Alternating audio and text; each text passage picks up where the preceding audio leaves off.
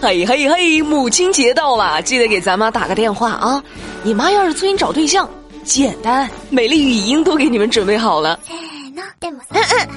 阿姨您好，我是您儿子的女朋友，今天我们都要加班，就没回去陪您吃饭了，改天一定来看您。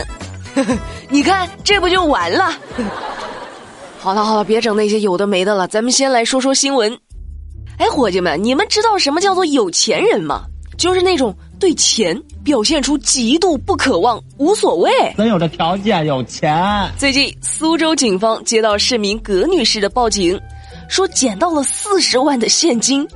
葛女士就说呢：“我曾经在我们小区的业主群里询问过。”又一直在现场等着，都没有找到失主，所以没办法，我只能选择报警了。哦，那目前失主呢已经找到了，但是呢还没有过来认领，为啥呢？因为失主说了：“哎呀，这钱呐的确是我丢的，但是这不着急啊，先放你们那儿，我改天有时间我再来拿。”所以目前呢这笔钱仍然由派出所保管。或许这就是有钱人吧。你搁我身上，你别说四十万了，你要是捡到我四十块，我都能立马上你家拿去。我的钱就交给你了。但有时候钱呢重要归重要，但是再重要也没有人重要，对不对？五月四号傍晚，正在休假的苏州医生范月娟被紧急召回，一位患者大出血，急需手术。晚高峰期间呢，非常的拥堵。他等了十多分钟都打不到车，这个时候呢，他看到了一位外卖小哥，就上前求助。二十二岁的外卖小哥郑一凡是毫不犹豫的带着他奔向了医院。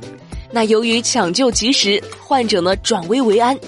郑一凡就说了：“我当时本来是赶着送外卖的，但是我一听这个情况，没有什么比生命更重要啊！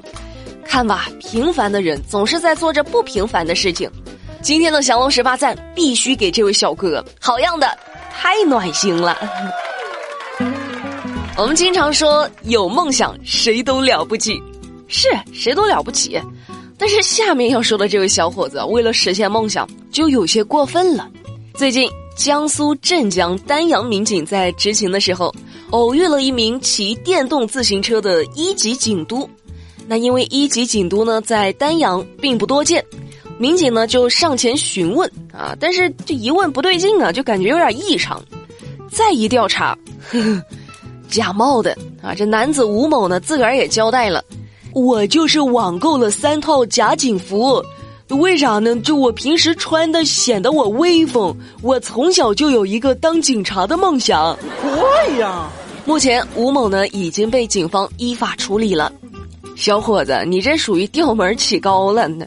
你还一买就买了个一级警督的，呵呵，玩笑归玩笑哈，不管是不是一级警督，私自贩卖、购买警服都是不合法的，不可以，知道不？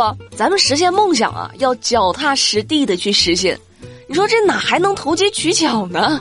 还有啊，想改善自己的生活环境、成长环境、居住环境，都得脚踏实地。五月四号，重庆大足警方就通报了一起盗窃案。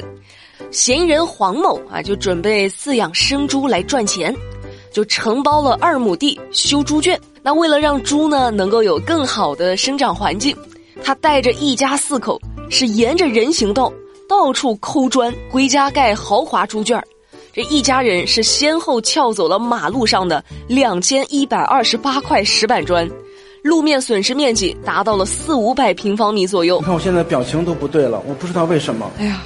呵 呵这下好了，这这不止猪圈的环境改善了，你这自己也得进去啊，自己的生活环境可能也得改善，没毛病啊！一家人就是要整整齐齐，像话吗？这个节目的最后呢，依旧是老规矩，一起讨论一件事儿，就是你们小区啊，现在那个快递啊，都放在哪儿？江苏省邮政管理局统计，说省内百分之十五的快递都采取了快递柜的方式去投递。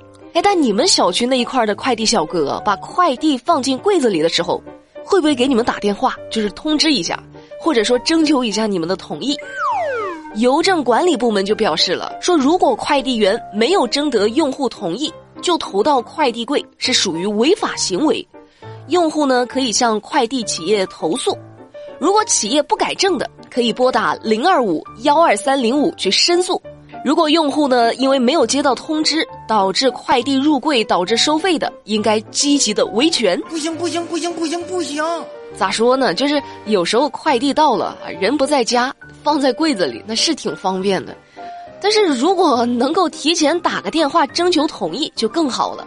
万一我这快递里面是一些生鲜水果或者是冰激凌，你这不给我一个通知，我也不知道及时去拿。它万一坏了，那不是可惜了吗？太不负责任了！快递柜明明是提供方便的，但是你说问都不问，就搞得大家很不方便了，对不对？嗯。那关于这事儿，正在听节目的你们有什么看法？节目下方欢迎评论留言，和大家一起讨论。好啦，今天的节目美丽就跟你们聊到这啦。了解更多资讯，参与话题互动，新浪微博搜索关注马栏山广播站就能够找到我啦。